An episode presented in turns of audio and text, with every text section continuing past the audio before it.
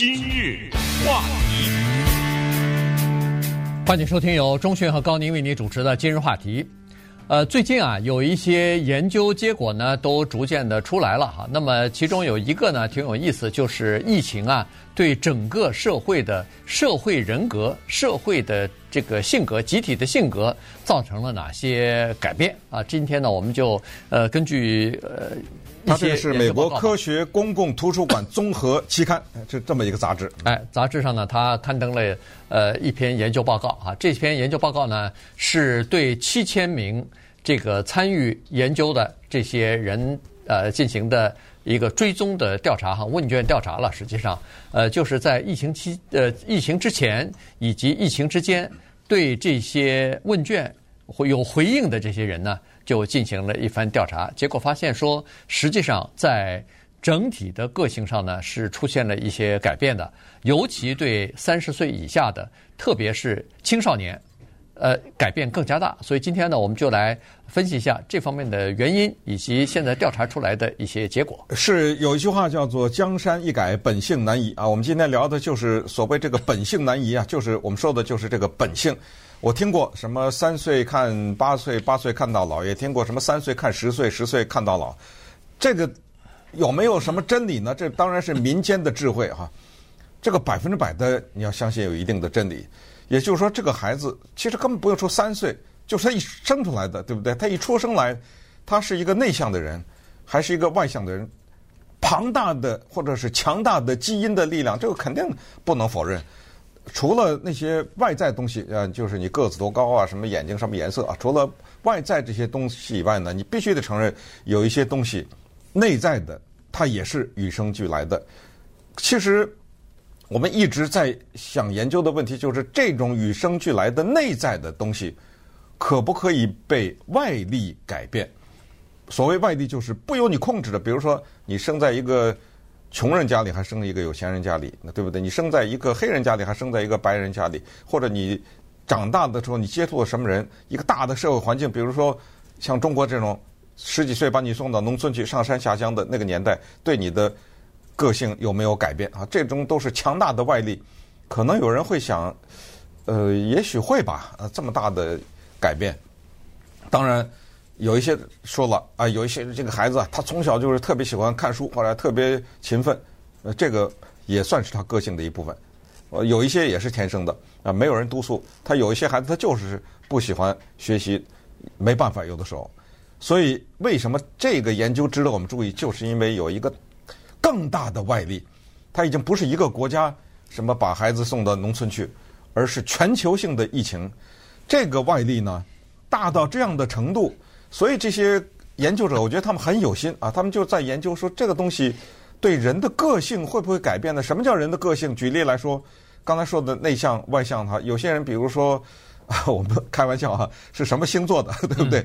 这个星座的人呢，他就特别的叫做有洁癖啊，那一个星座的人呢，他的报复心就很强，这都是个性，呃，都是个性的一部分。那么这一个最新的研究刊登在美国科。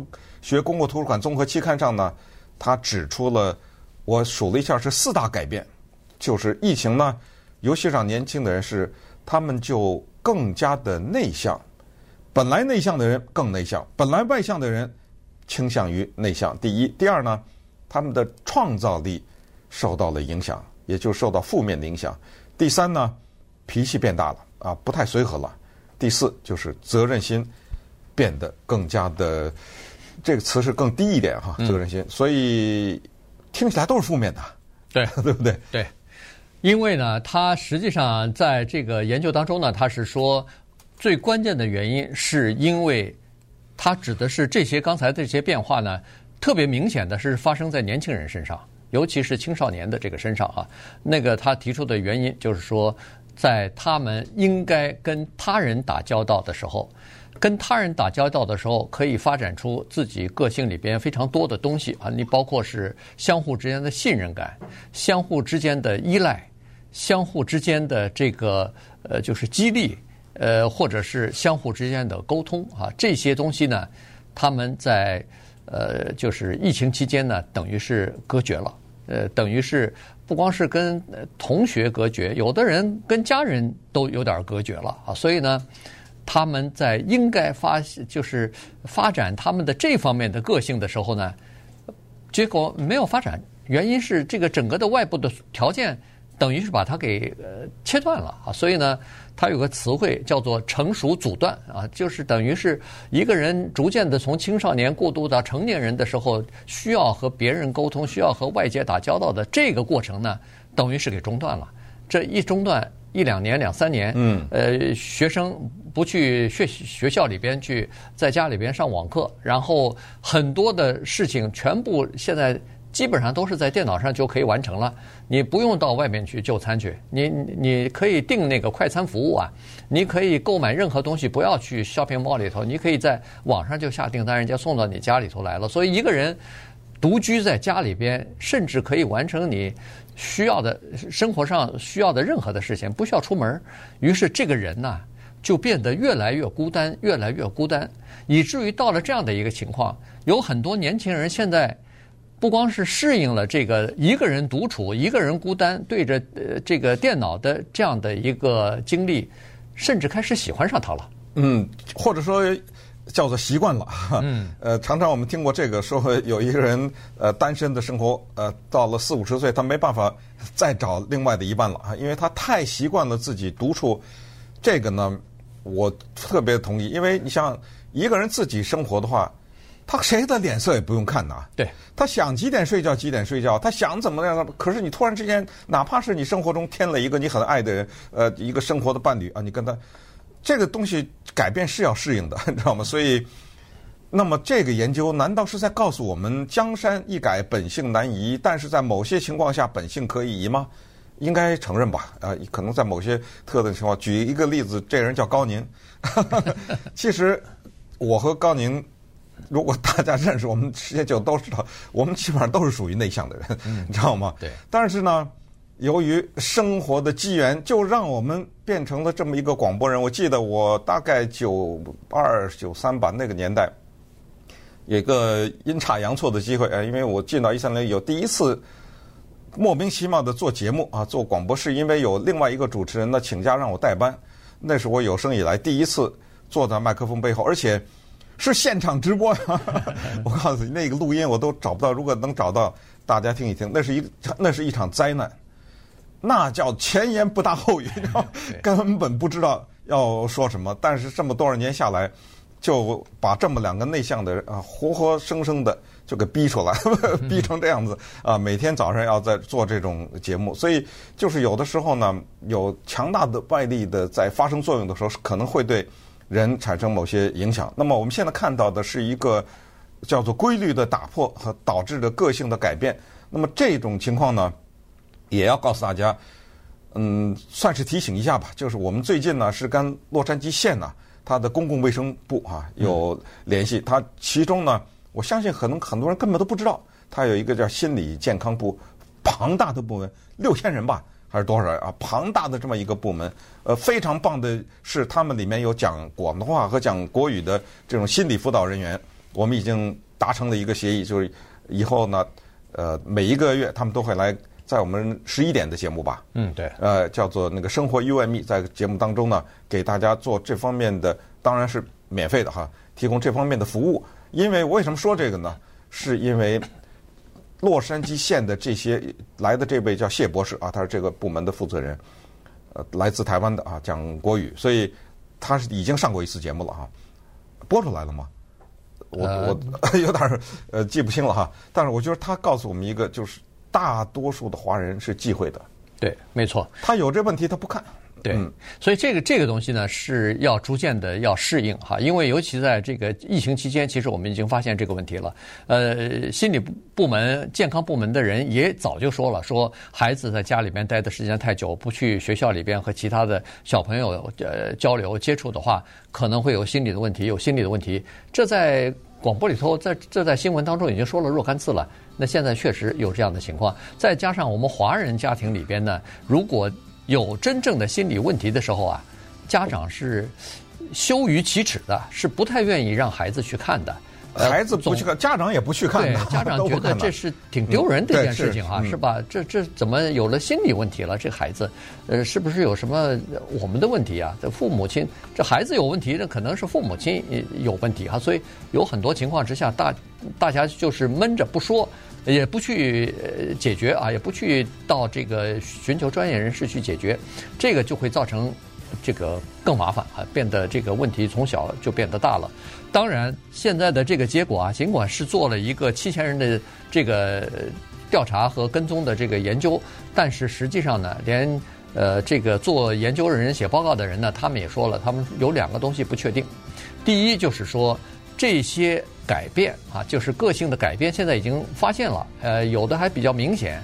但是这个改变到底是持续多长时间？嗯，这个不清楚啊。原因就是说时间还太短，还没有办法有更足够的数据。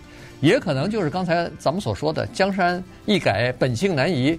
他也可能过了一一两年，逐渐的恢复正常生活以后，人们慢慢又改回来了，又变成他原来这个个性了啊。这个是呃一方面，另外一方面呢，就是说现在这个量就是。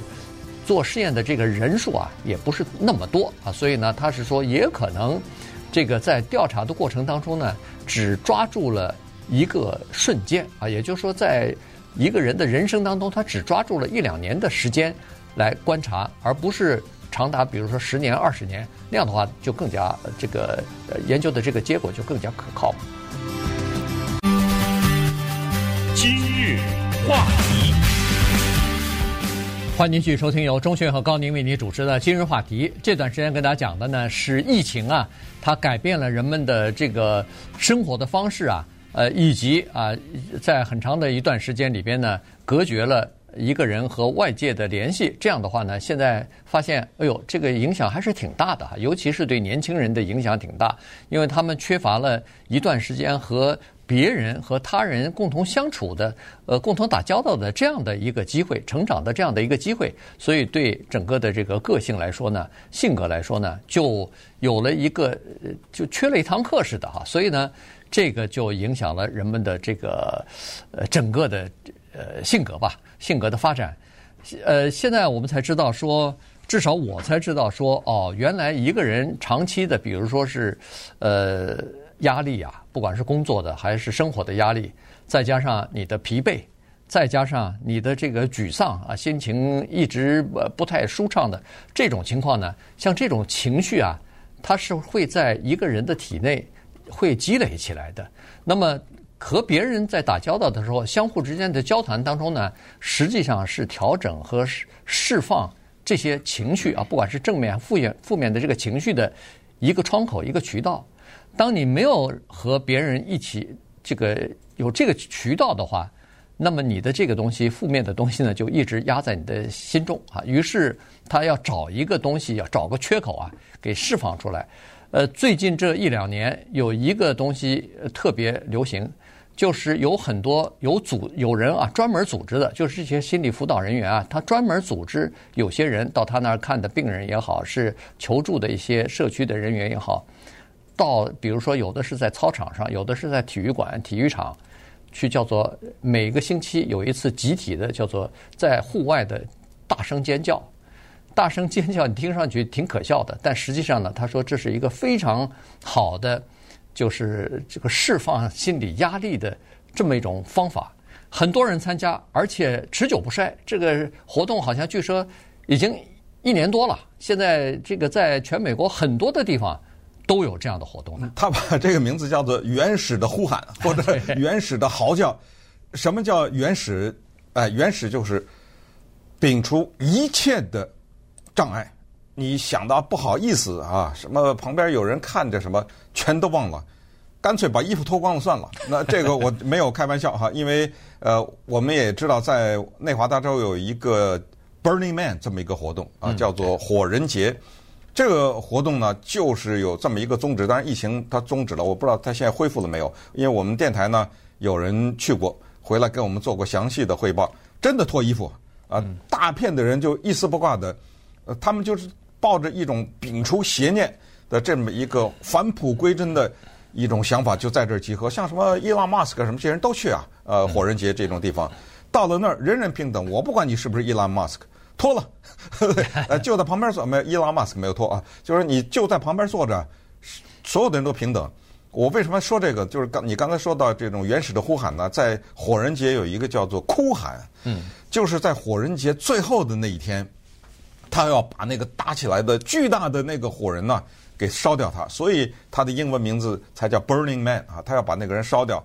在烧的时候，我们电台的这个主持人啊，回来跟我们汇报，大概二十万人吧，嗯，全都在那嚎哭。我告诉你，如果别说二十万人，有五千人，有三百人在那哭，你在那当中你不哭才怪呢。嗯啊，假如你旁边三百个人同时在那哇哇的在那嚎哭，这么一哭一场下来，哇，这个心理病全治好。呃，确实是这样哈，就是说我们生活中有太多的禁忌，有太多的限制，你不能这个，不能那个。那么这个时候就存在里面了，就像是有的时候给你按摩一下，还弄得啊疼疼得不得了，但是哎，把一些呃聚集的东西啊，对，就给你的打散了，打打散等等，就是这意思。刚才说到外地改变人生，我想到刚才在一边播播广告讲，其实有一些强大的外地，比如说监狱，对不对？哎，你进去一趟，回来以后是怎么样？我注意到小的时候，就就是有些人去当兵去了，我的。比如说，呃，兄辈的这样的人啊，他的朋友比我们大的人，哎，他当兵以前的那个样子和当兵以后真的不一样啊。啊，当完兵以后回来，那个人就变了，这也是一个。你看现在我们说到的焦虑，现在是疫情期间在家工作，突然之间有一个通知下来，哎，从哪哪哪可以回来工作，很多人马上就焦虑了。对，哎，它叫做回办公室的焦虑。你说这个是我怎么着？我这个焦虑我就有神经病了？那肯定也不是。但是你不能小的忽视，这儿一点焦虑，那儿一点焦虑，一加二加三，三加两加，这人就不舒服了。对，你知道吗？对。有焦虑，他这个情绪啊就开始积攒起来了哈，所以这个就需要释放，就需要这个呃发泄哈，所以呢，他要有一个窗口，有一个渠道。呃，当然逐渐的会适应哈，所以呢，这个心理学家和做实验的这些专家呢，也都在说说这个就是一个适应的过程。有很多人逐渐的也会适应哈，因为。很多的环境是逼得你必须要去适应它的。其实两年之前大家都在办公室工作，也没有让你回家工作。嗯。可是我到回家以后，你现在再回去反而不适应了啊！所以呢，这个就是有一个适应的过程。当然，有一些东西呢也是有好处的。你比如说，通过一段时间和外界隔离之后呢，有很多人把这个人生当中啊和自己和外界的和朋朋友之间这个关系啊想清楚了。也就是说，他。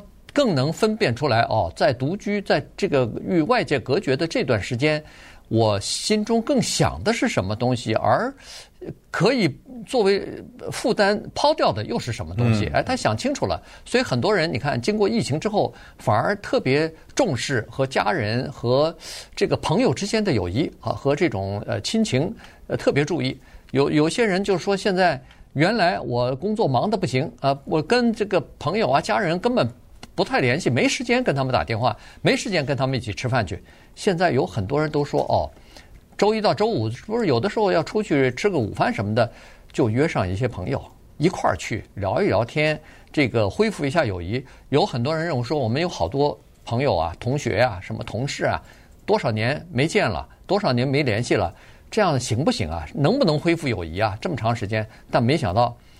有同样愿望的人很多，于是他们发现重新又捡起来这些拾起来以前丢去的或者是逐渐淡忘的这些友谊啊，反而建立得更加牢固了。对，也是这么一个道理哈，就是有的时候呢，当我们没有了什么的时候，我们才觉得应该有什么，对不对？哎，就是有一个你没法控制的力量拿走了你原来一直有的一个东西的时候，你才会意识，哎呦。哦，原来你知道吗？这时候一个反应过来。当然，这还有另外一个，就是有一些人呢，这个东西也可能是天生的，也可能是后天锻炼出来的，就是他有强大的自我心理调整的能力。这个我观察过一些人啊，也像类似这样的人学习过。呃，就是他能够经历一些事情啊，可能会同样的事情会摧毁别人的事情，他没事儿啊。他有自己，当然你有的时候这种自我的心理调节有一个特别经典的故事叫《阿 Q 正传》，对不对？当然你可以说它是一种自我欺骗，但是你不觉得阿 Q 也是一种自我心理调节的能力吗？对，对不对？精神疗法，对对对不对？儿子打爸爸什么之类的。当然这是一种特别夸张的说法，但是你仔细想想呢，有的时候我们可能还真的需要点儿啊，那种什么俗话啊，什么难得糊涂什么之类的，对不对？啊，就这种自我心理的调整呢，特别重要。干脆说到这儿，这样吧，我们电台下个月组织一场那个去大峡谷，大家嚎哭啊！我们带着两万人去到那儿，哎，一二三哭，对不对？其实我想想，我都想不起来上一次咱大哭一次是什么时候啊？对，都想不起来了。对，有有很多人都说是好长时间没有哭过了，也没有喊过了，也没有喊过了，因为大家都说实话都是就是刚才所说的，这禁忌比较多，大家都压抑在那儿。每个人都有每个人在家庭里边的这个角色，在公司里边的这个角色，你总不能说是你呃对着人哇哇大哭什么的，好像感觉到挺失礼的。对，但实际上。呃，如果大家都集中在一起说，咱们一二三一喊，大家哭的话，那就不是理了。哎，那就不是理了。对，对，原因就是大家都有自己悲苦的一方面，释放一下，其实也挺好。等等一下广告时间，我和高宁哭一下啊。那个一会儿等再回来时候看我们眼睛红，你就知道为什么了。